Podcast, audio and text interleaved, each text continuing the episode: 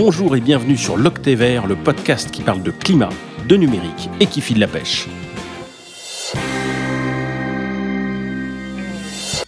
Je m'appelle Tristan Nito et j'ai aujourd'hui le plaisir d'accueillir Maude Roux-Salambien du collectif pour un réveil écologique qui rassemble des étudiants qui veulent prendre leur avenir en main dans un contexte de changement climatique. Ils se focalisent sur deux domaines en particulier, là où ils peuvent agir, les formations et le choix d'un emploi.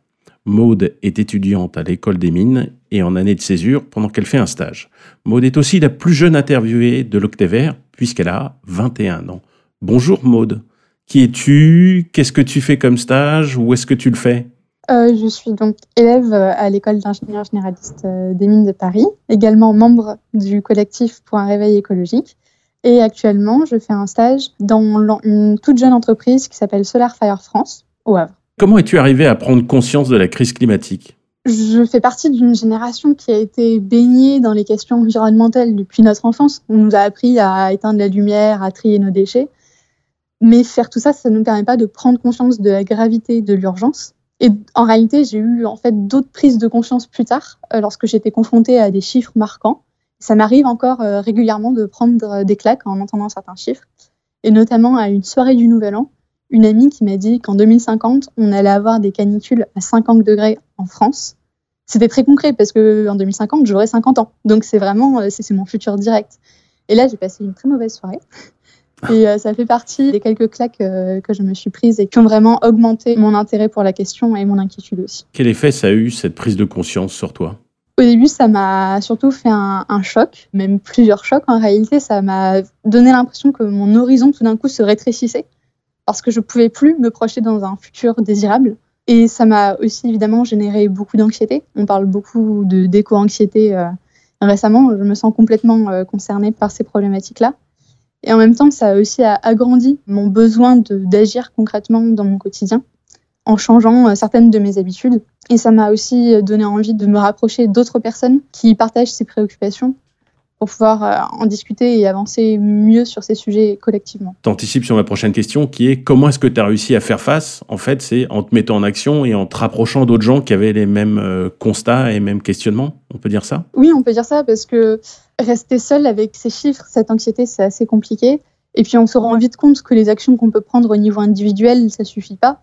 Il y a un rapport euh, de Carbone 4 qui est sorti sur le sujet qui disait que seul on peut réduire de 25% notre bilan carbone, mais 25% ça suffit pas du tout. Il faut des changements plus généraux pour aller plus loin et respecter nos objectifs. Et donc effectivement, l'action, ça me paraissait un peu la seule solution en fait pour pouvoir à nouveau me projeter dans ce futur, parce que je ne veux pas vivre dans un monde qui meurt et j'ai besoin de changer le système actuel pour créer un futur dans lequel je peux me projeter et qui est beaucoup plus apaisé. Je suis d'accord avec toi. Ce rapport du carbone 4 peut être, dans une certaine mesure, décevant, en ce sens qu'il dit que, je crois qu'il utilise le mot de héroïque, de comportement héroïque, tu vois. C'est-à-dire que vraiment, si tu fais vraiment tout ce qu'il faut, tu n'arrives que à réduire 25% de ton empreinte. Mais ça, c'est juste sur la facette consommateur de la personne mais la personne que tu es, que je suis, on n'est pas juste des consommateurs. On est aussi des citoyens euh, qui votons, on est des travailleurs qui avons un impact sur euh, l'entreprise, euh, et puis on est des agents sociaux, c'est-à-dire qu'on fait partie de familles, de groupes, de cercles qu'on peut influencer aussi. Et cet aspect collectif, il est essentiel et il se limite pas à euh, j'éteins la lumière, je recycle euh, et je vais au boulot à vélo. C'est d'autres choses qui viennent en plus et qui s'adressent plutôt aux 75% restants de l'action nécessaire pour changer les choses. Tout à fait. D'ailleurs, il y a un article récemment qui est sorti là-dessus et qui parle d'ombre climatique pour prendre en compte justement tous ces aspects-là plus sociaux euh, au niveau du travail, par exemple qui font qu'on a un impact euh, sur le climat bien au-delà de, nos comportements de consommateurs individuels. Et effectivement, le, entrer dans le collectif pour un réveil écologique, qui est un collectif d'étudiants et de jeunes diplômés qui s'est constitué à la suite de l'apparition du manifeste pour un réveil écologique, c'était vraiment une manière de prendre en main cette ombre climatique et d'avoir un impact vraiment au-delà du quotidien. Alors justement, qu'est-ce que tu fais à titre euh, professionnel pour le sujet? On peut dire que tu as plusieurs casquettes. D'une part, bah, tu es étudiante, tu es euh, stagiaire euh, dans cette entreprise dont tu vas nous parler, et aussi tu es impliquée dans le réveil écologique.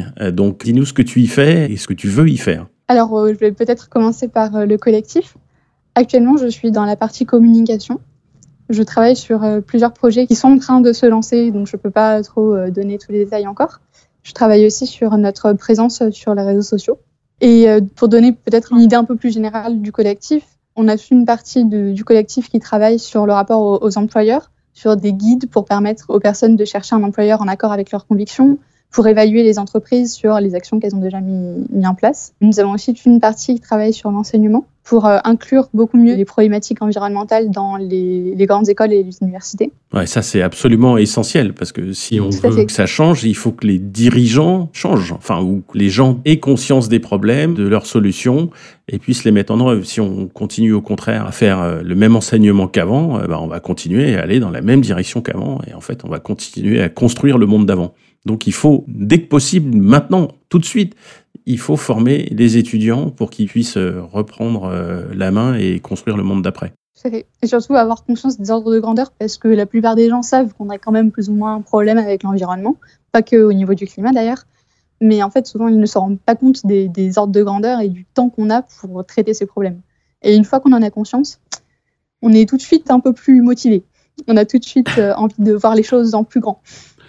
Ouais, c'est clair. Moi, je, le vois très fréquemment quand je parle de numérique et de climat. On me dit ah oui, oui, c'est les emails. Hein. Ah, les emails, il faut absolument supprimer les emails. Je ah, non, mais c'est pas mal de supprimer les mails. C'est comme croire que tu vas arrêter le changement climatique en faisant pipi sous la douche, quoi. Ça change rien parce qu'ils n'ont pas les ordres de grandeur et ils se rendent pas compte que non, le vrai problème, c'est surtout euh, à, titre individuel de supprimer ses mails, c'est bien, mais surtout, il faut arrêter de renouveler son téléphone tous les 18 ou 24 mois. Oui, et puis aussi euh, faire attention au streaming vidéo qui est une énorme partie de la consommation de données sur Internet. Oui, oui, oui tout à fait. Donc je suis à SolarFire France, qui est une collaboration entre euh, SolarFire Concentration.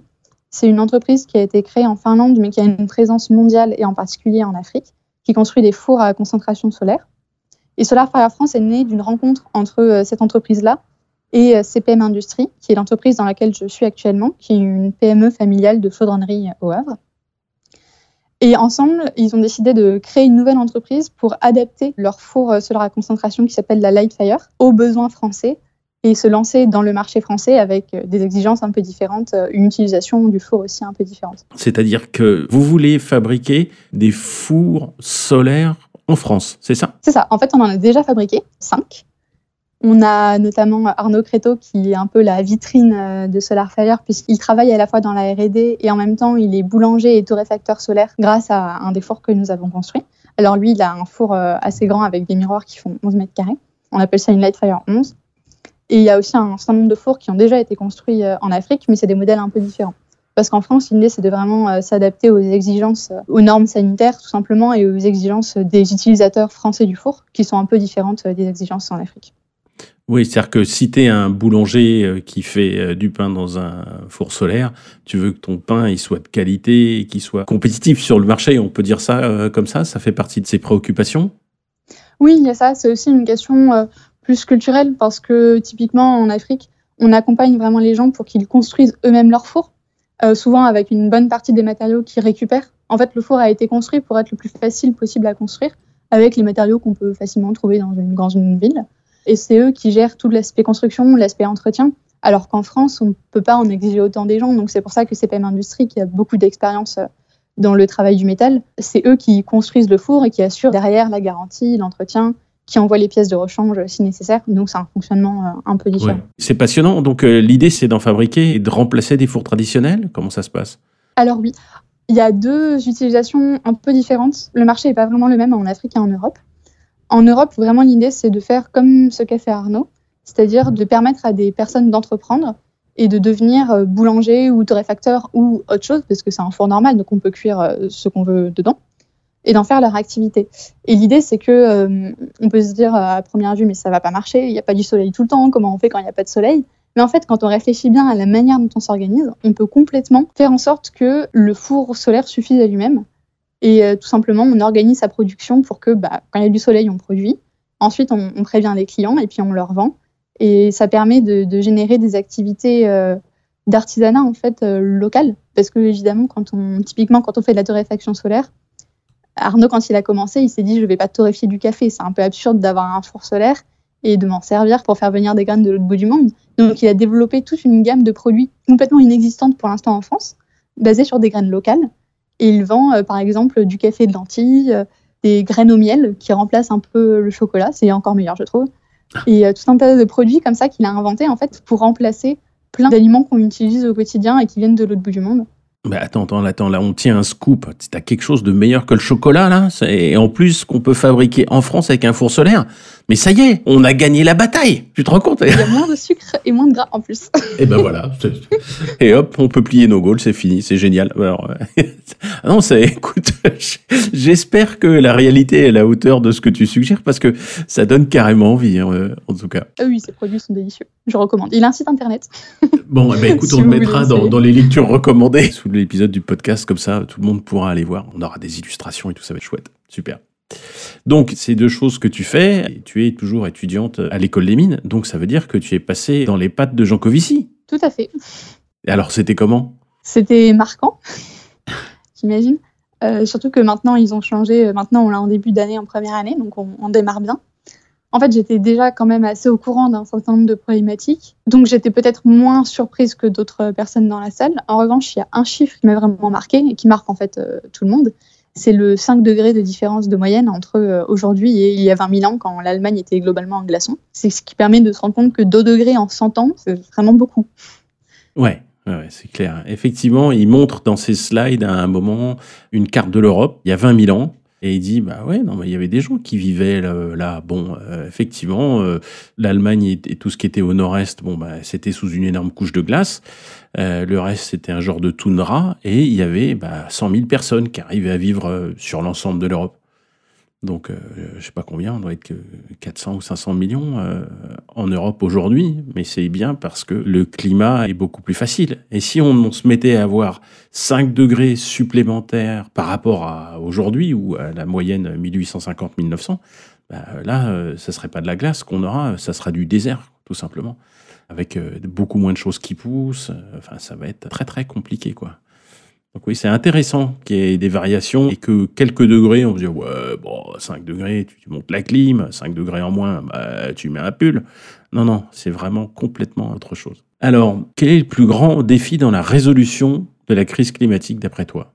Je pense que c'est vraiment ce que j'ai pu observer dans mon stage actuellement c'est que le, la technologie, les solutions techniques, elles existent déjà. Il y a par exemple le solaire à concentration dont je vous ai parlé, qui est un produit euh, qui n'existait pas avant tout simplement en France, qui permet quand même de récupérer directement la chaleur du soleil pour faire cuire des aliments. Donc c'est quelque chose de très simple, de très résilient, de très durable, parce que c'est juste de l'acier et du verre. Et c'est assez low-tech aussi. Très low-tech, tout à fait. Alors j'ai travaillé dans mon stage sur des améliorations qui vont le rendre un peu moins low-tech, mais oui, on peut tout à fait, ça peut fonctionner de manière très low-tech euh, sans souci. Et pourtant, ce que je vois quand je parle aux gens de cette solution, c'est que tout de suite, ils ont des réticences parce qu'ils disent mais ça peut pas marcher parce qu'on peut pas faire du pain n'importe quand, ça peut pas remplacer ce qui existe déjà.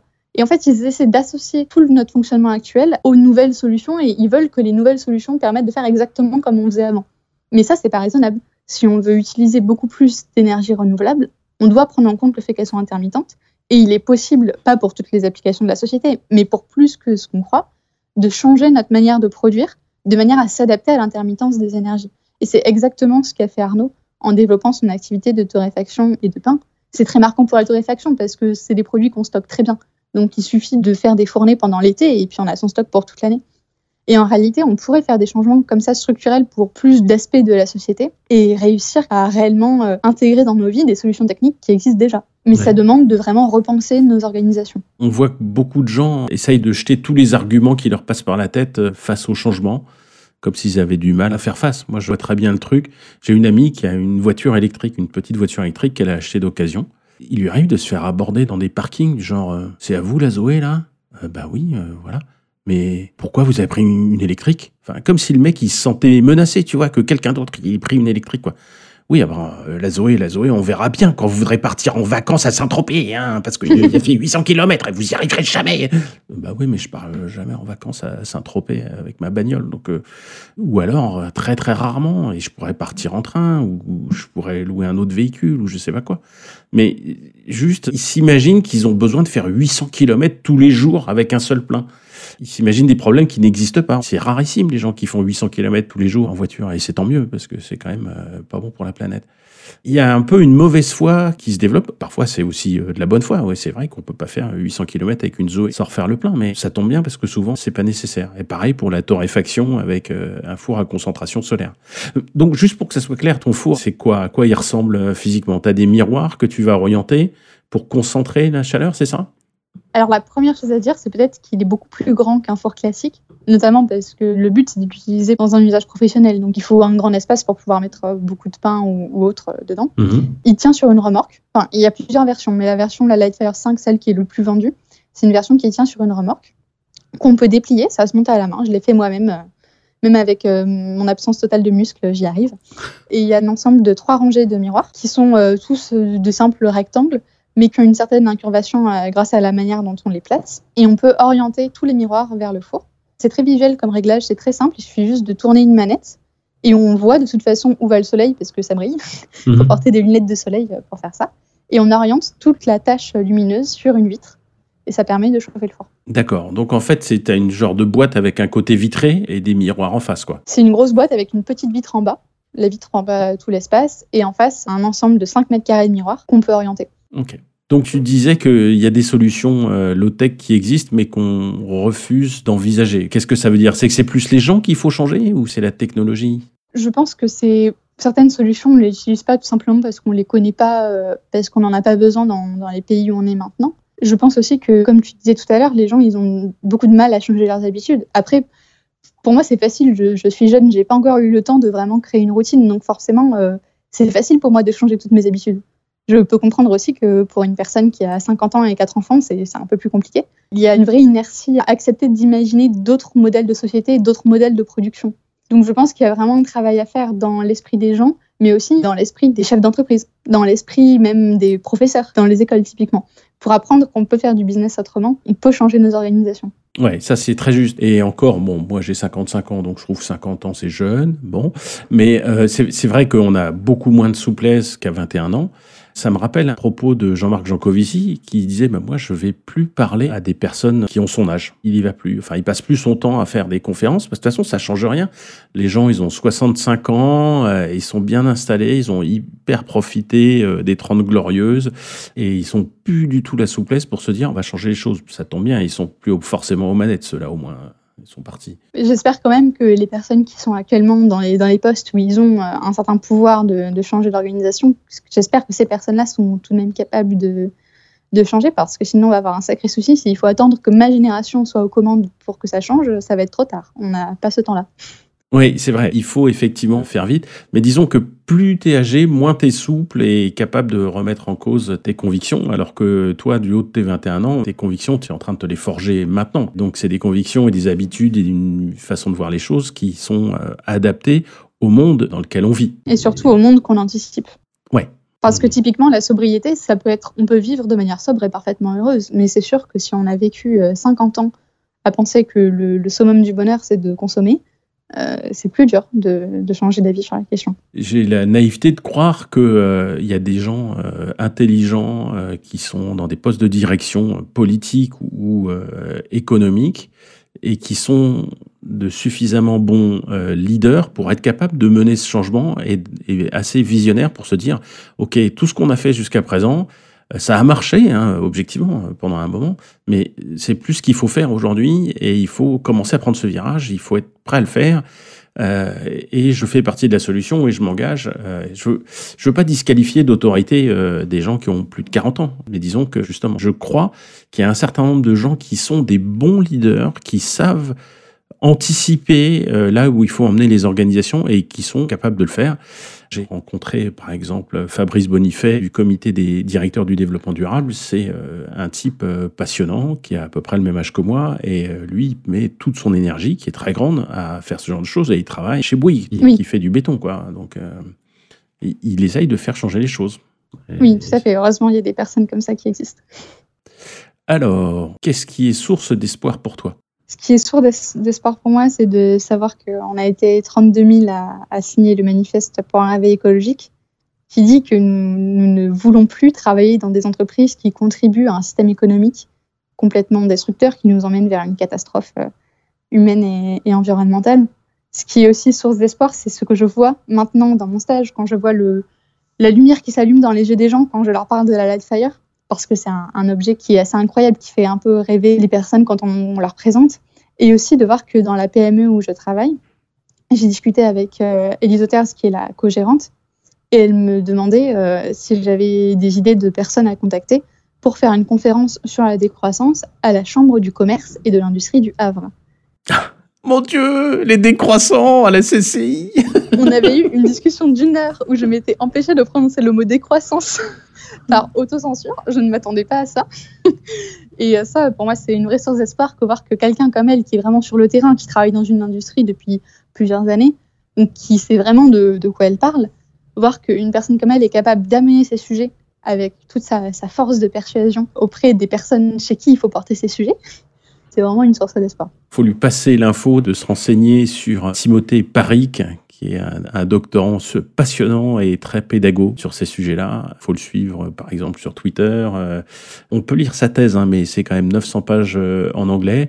Et puis, je mettrai l'adresse d'un podcast que j'ai écouté hier, qui est vraiment euh, topissime, où Tim explique tout ça. Il y a du matériel à récupérer pour la conférence en question, tu vas voir. Tout à fait. Bah, effectivement, ça fait partie des, des personnes que je lui ai conseillées. Ah, c'est bien, tu es déjà super renseigné. je, comment je peux imaginer que tu n'avais pas déjà lu ces choses-là Alors, quelle lecture recommandes-tu à nos auditeurs, justement? Alors, en vraiment en lecture, j'avais recommandé le blog de Timothée Paric. Ça tombe bien, ah, on va en parler. C'est bien. Et euh, moi, en termes de lecture, mais plus de site web, j'aimerais bien recommander aussi le site internet de Pour un réveil écologique. Bien sûr. Parce qu'il regorge vraiment de ressources et de, guides d'action vraiment concrets et précis. Que vous soyez étudiant ou demandeur d'emploi ou déjà en entreprise, c'est vraiment des ressources euh, très intéressantes et très précises. Et également un MOOC qui a été créé euh, en collaboration avec notamment euh, le collectif, qui s'appelle Comprendre la crise écologique pour réinventer l'entreprise. Ça, c'est le C3D qui publie ça. Ah ouais, j'ai vu que vous aviez contribué à ça, c'est génial. Et ce MOOC est, super et il donne aussi beaucoup d'espoir parce qu'il y a des interviews dedans de personnes qui justement changent euh, dans la manière dont fonctionne leur propre entreprise, explorent de nouveaux systèmes et ça donne vraiment de l'espoir. Et peut-être aussi un podcast si vous voulez en savoir plus sur SolarFire. L'entreprise a créé un podcast, il y a déjà cinq épisodes. C'est plutôt pour écouter, mais euh, c'est aussi une ressource intéressante. Super, on mettra euh, toutes les adresses en dessous de l'épisode, comme ça euh, les auditeurs n'auront plus qu'à cliquer pour aller sur les bonnes pages. Tu parlais aussi d'un article sur l'ombre écologique. Oui, c'est un article en anglais qui propose une autre manière d'agrandir son champ de vision et de pas seulement s'arrêter au bilan carbone. Excellent. J'ai oublié de te poser la question troll. 5G, tu es pour ou tu es contre? La 5G, j'avoue que j'ai vraiment du mal à, voir quels sont les bons arguments pour. On l'a vendu pour soi-disant le médical, et maintenant, on voit bien que toutes les pubs des opérateurs euh, de téléphonie euh, ne parlent que de consommer plus de vidéos, ce qui, on, l'a dit tout à l'heure, euh, est complètement catastrophique en, termes de données. Donc, je, ne vois vraiment pas l'intérêt de la 5G. Non, mais là, tu vois, je, suis un peu déçu par ta réponse parce que, quand même, la 5G, c'est ce qui va pousser à renouveler tous les terminaux. Et, et, ça, c'est bon pour la croissance, tu vois. Et je te trouve pas très médef, tu vois, sur le coup. Enfin, voilà. Je, C'est vrai, il faut penser à créer de l'emploi en changeant les téléphones tous les ans. Euh, ouais, c'est ça. et puis pense à tous ces petits enfants africains qu'on fait travailler dans les mines. Tu vois, sans nous, euh, ils auraient moins de travail aussi. Tu vois. Ah, ils pourraient pas se ben, J'espère que si. Oh, arrête, c'est horrible. Bon, bref, je termine euh, ma phase sarcasme. Excusez-moi. Bien. Et donc, on avait dit qu'on terminait par un message court, positif et mobilisateur. Quel serait celui qui a à faire passer à nos auditeurs j'ai envie de leur dire que si vous aussi vous ne croyez plus en notre système économique et si vous aussi vous avez envie de le changer, vous n'êtes pas seul. Ensemble, on est vraiment plus fort. Je vous encourage vraiment à aller sur le site de Point écologique pour trouver des modes d'action concrets et créer le changement ensemble. Eh ben écoute, j'ai rien à rajouter. Et t'as même pas d'idée croissance. Euh, bon, génial. Écoute Maud, c'était super de t'avoir, de t'entendre sourire, de sentir ton énergie, de savoir que à 21 ans, euh, en action pour changer le monde, de construire des fours solaires, de convaincre les gens de suivre euh, le réveil écologique. Écoute, tout ça euh, fait grand plaisir à entendre et je te remercie du fond du cœur. Bah, merci beaucoup à toi, c'était très chouette comme discussion. À très bientôt.